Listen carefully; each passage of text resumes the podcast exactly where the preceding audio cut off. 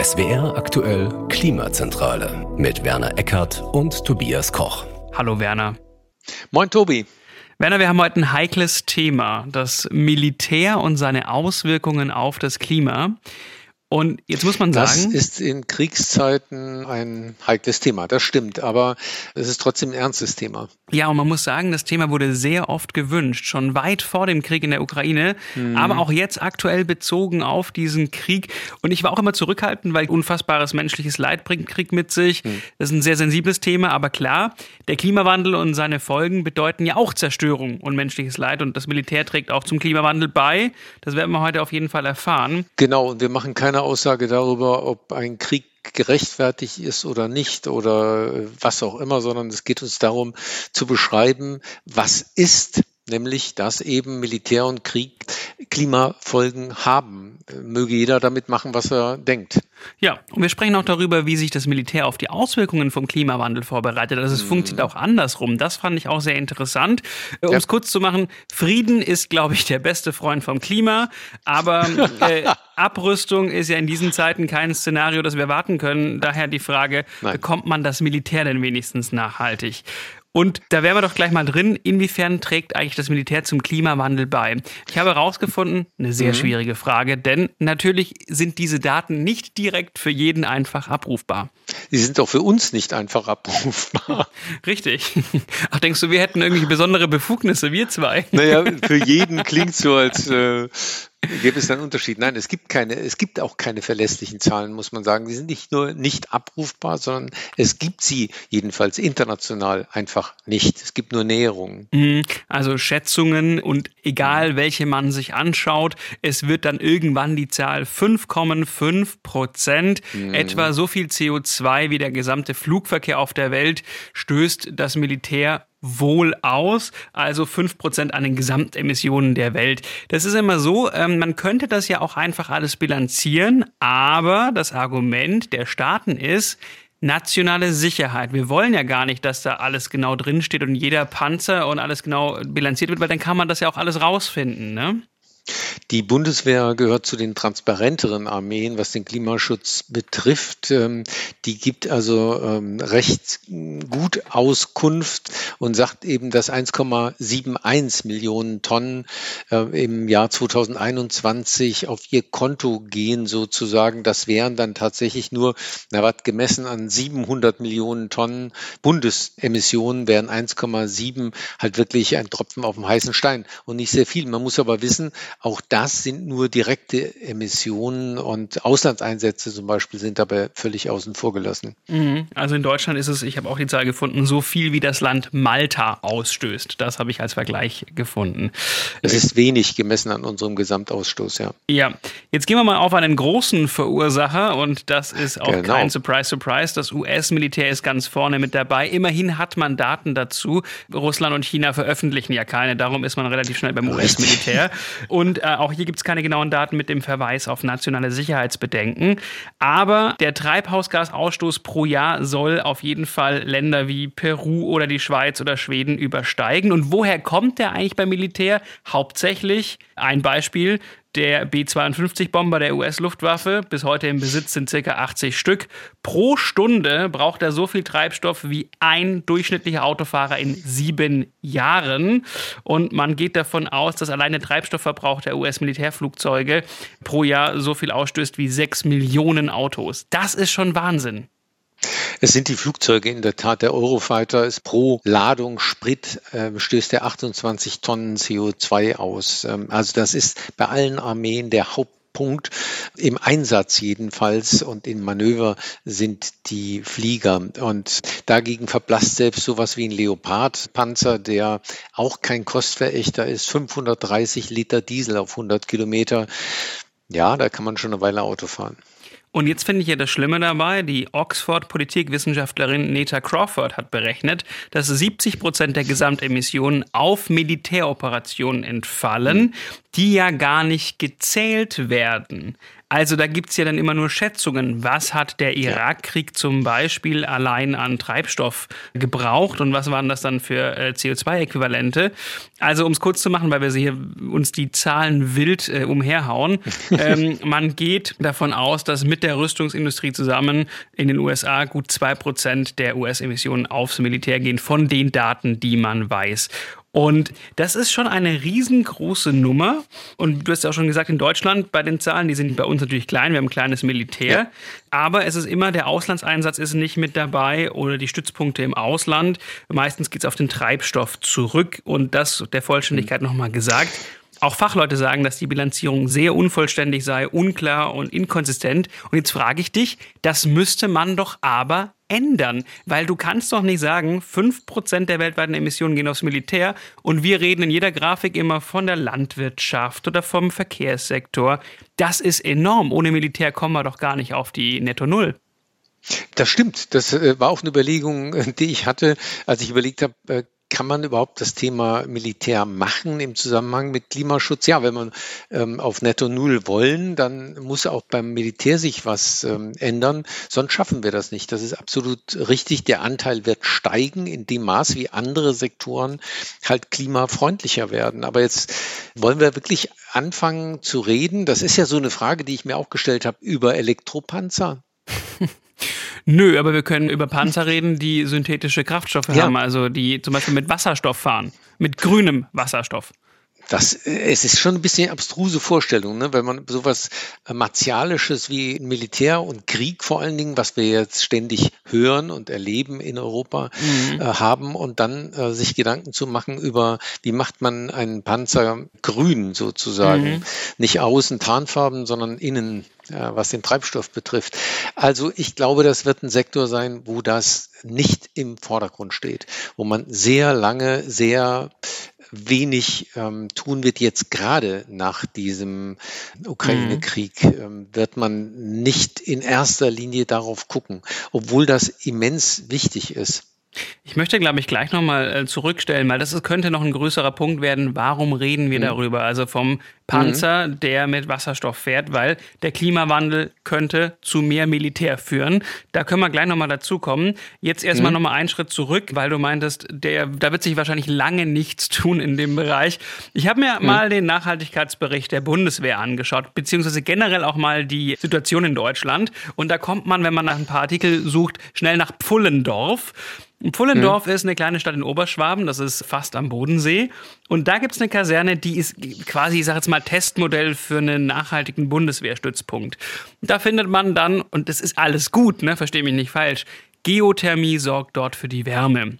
Der Strom kommt von den Solarpanelen auf dem Dach.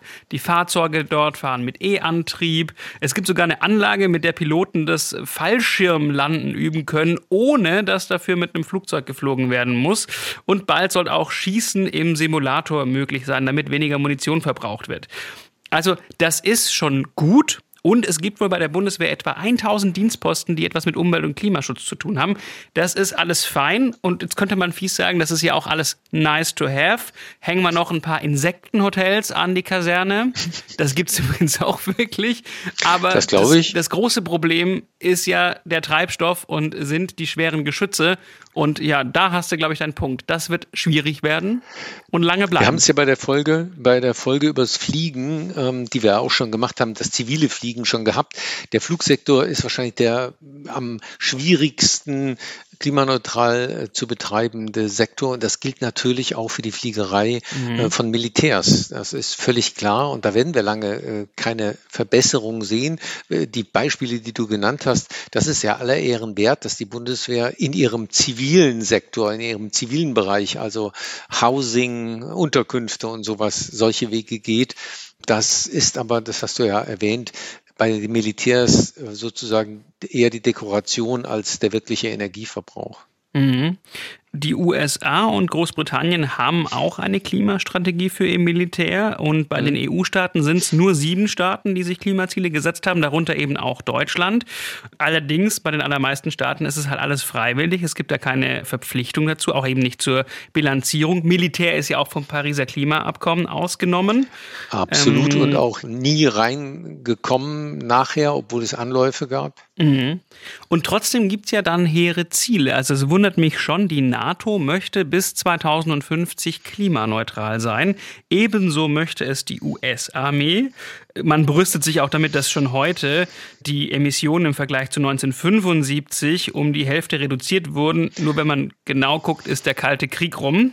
Und äh, das führte zu einer Schrumpfung der Armee auch in den Staaten. Das das ist, glaube ich, das zentrale Problem. Diese Versprechen wurden allesamt abgegeben unter der Prämisse, dass wir noch eine Friedensdividende einfahren. Also, dass wir nach dem Kalten Krieg einen Abbau von Militär haben, hatten und den weiter haben würden. Mhm. Ähm, und das hat sich ja jetzt eben in jüngster Zeit als zumindest problematische Annahme ähm, erwiesen. Also, wer weiß, wie die Amerikaner unterwegs waren eben äh, zu der Zeit, äh, die du erwähnt hast, in den 70er Jahren, Jahren, als da die Messlatte jetzt äh, gelegt wurde, das waren Achtzylinder Benzin-Lastwagen.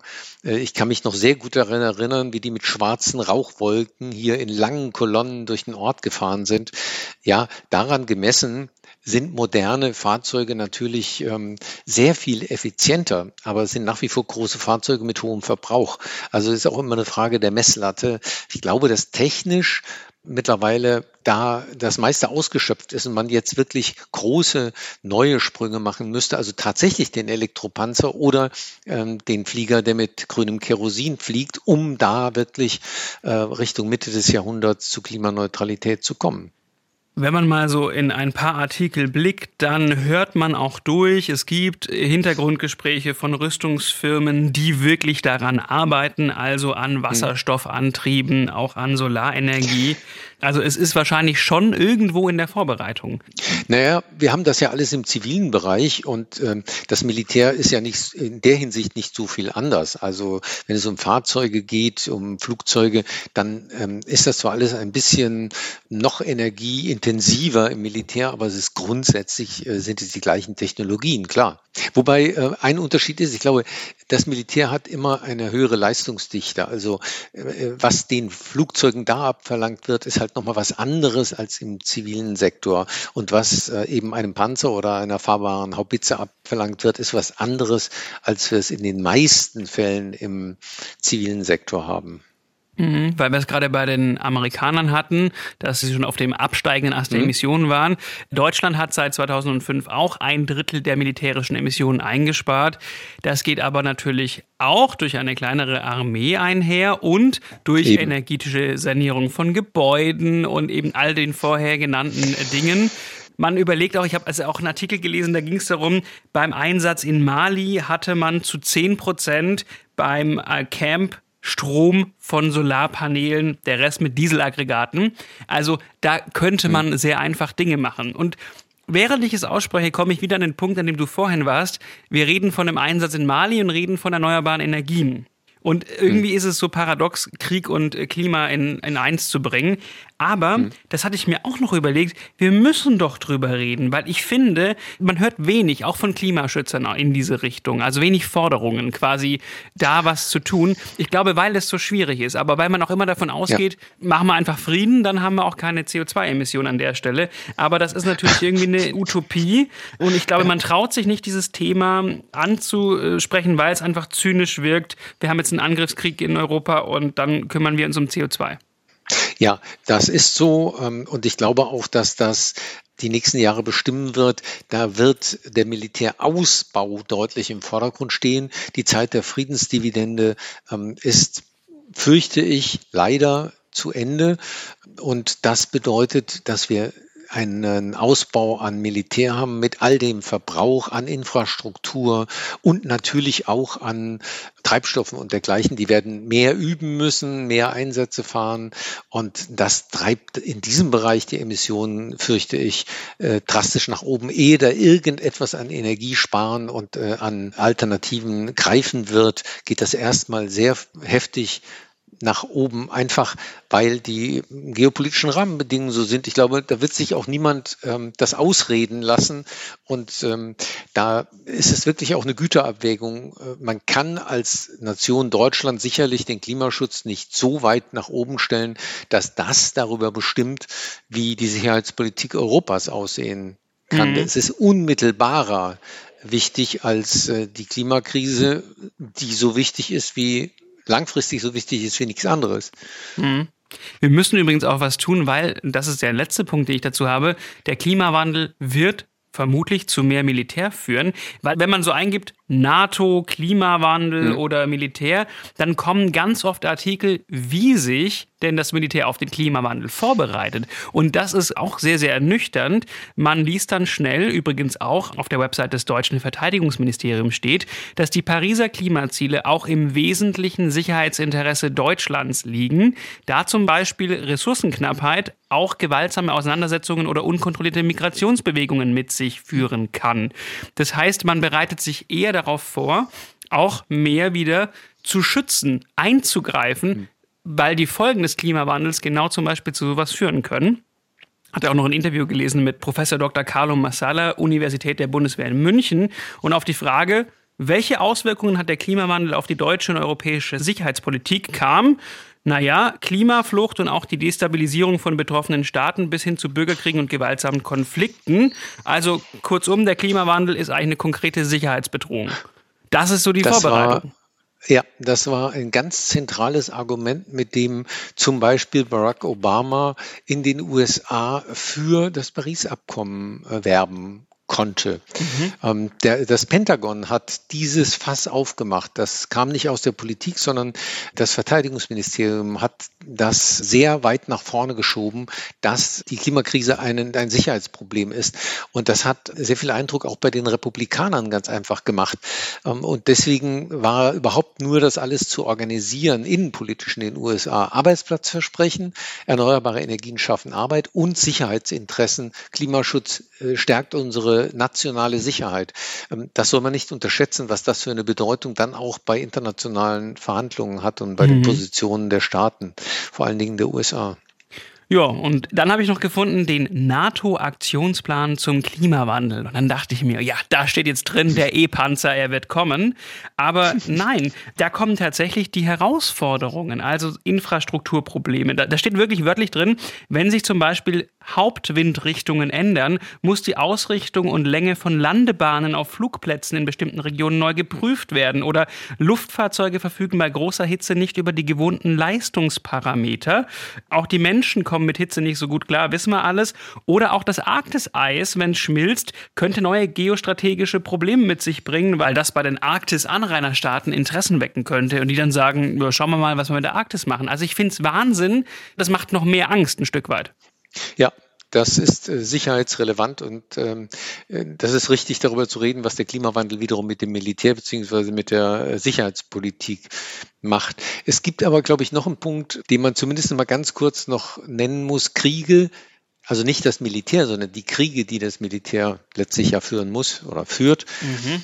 sind natürlich auch ein Klimakiller. Klar kommen da vor allen Dingen Menschen um und das ist das Wichtigste, aber es kommt auch das Klima um dabei. Also ein Beispiel klassisch ist der Irakkrieg, der zweite vor allen Dingen, bei dem die Ölfelder im ähm, Golf gebrannt haben. Mhm. Äh, das waren immense Mengen an CO2. Zwei Prozent des weltweiten CO2-Ausstoßes 1991 gehen auf das Konto dieser Brände. Also daran sieht man, ähm, das sind relevante Größenordnungen. Jetzt auch der Anschlag, wie auch immer, ähm, die Sabotage an Nord Stream 2 mit dem entweichenden Methan ist ein veritabler Schaden am Klima. Also all diese Dinge sind Kriegsfolgen und dann müssen wir vielleicht zumindest noch dran denken, ein Krieg zerstört unglaublich viel Infrastruktur und diese Infrastruktur wird wieder aufgebaut, muss ja auch mhm. wieder aufgebaut werden. Und äh, wir haben beim Bauen äh, mal einen schwachen Eindruck gekriegt, in welche Größenordnungen das geht, wenn man den Klimaschaden anguckt. Das sind alles Dinge, die dann mittelbare Folgen sind ähm, von Militäreinsätzen. Genau, das ist nämlich auch noch ein Punkt, den hatte ich eigentlich zur Bilanz vorhin sagen wollen. Gut, dass du ihn angebracht hast. Das ist natürlich auch alles in keiner Bilanz drin. Ne? Und es ist ein Hauptemissionstreiber, die Zerstörung und vor allem dann eben der Wiederaufbau. Und das ja eben ganz gezielt, auch sieht man es jetzt im Angriff auf die Ukraine, Raffinerien mhm. zum Beispiel auch angegriffen mhm. werden. Da brennt dann einfach auch mal Öl und Gas weg. Und das ist mit einem Schlag haben wir Tonnen an CO2. Apropos Ukraine-Krieg, dazu vielleicht weil jetzt jemand äh, gerade zuhört, denkt sich, Mensch, die reden gar nicht über den Krieg. Es lassen sich natürlich, wie wir es vorhin angesprochen haben, da auch überhaupt keine validen Zahlen und Werte finden. Eher im Umweltbereich kann man es einigermaßen einschätzen. Da hatte ich noch eine Zahl vom November letztes Jahr vom äh, ukrainischen Umweltministerium. Da waren bereits 20 Prozent aller Schutzgebiete des Landes in Mitleidenschaft gezogen worden, also durch Rückstände von Munition, Landminen. Äh, und natürlich kann das Grundwasser verseucht werden mit Giftstoffen, Metallen, also auch natürlich ein großes Umweltproblem. Aber natürlich zur Bilanzierung im Klimabereich lässt sich da nichts finden. Heißt also, das Militär ist wenn die Zahlen so stimmen, für, ich würde eher mal sagen, mindestens wahrscheinlich 5% mit der Rüstungsindustrie zusammen für die weltweiten Treibhausgase verantwortlich. Gleichzeitig führt der Klimawandel, der dadurch befeuert wird, zu vielleicht mehr Militär. Eine Spirale, würde ich sagen, die sehr traurig ist. Und eine, die uns wahrscheinlich bis zum Ende der äh, des Weges zur Klimaneutralität beschäftigen wird, weil das nicht der Sektor ist, bei dem Erfolge als erstes kommen. Also eine zumindest aus heutiger Sicht sehr nüchterne Klimazentrale, aber das muss auch mal sein. Und wenn jetzt jemand noch einen Themenvorschlag hat nach diesen 20 Minuten, dann auch gerne an klimazentrale.swr.de. Es hat fast zwei Jahre gedauert, bis wir diese Folge gemacht haben. Aber ich finde gut, dass wir darüber gesprochen haben, denn es ist vielleicht für manchen klingt es zynisch, aber es ist ein sehr wichtiges Thema. Passt. Jetzt kannst du auch nichts mehr sagen, ne? Super. Nee. Ich wünsche dir was, Werner, bis zum nächsten Mal. Bis dann.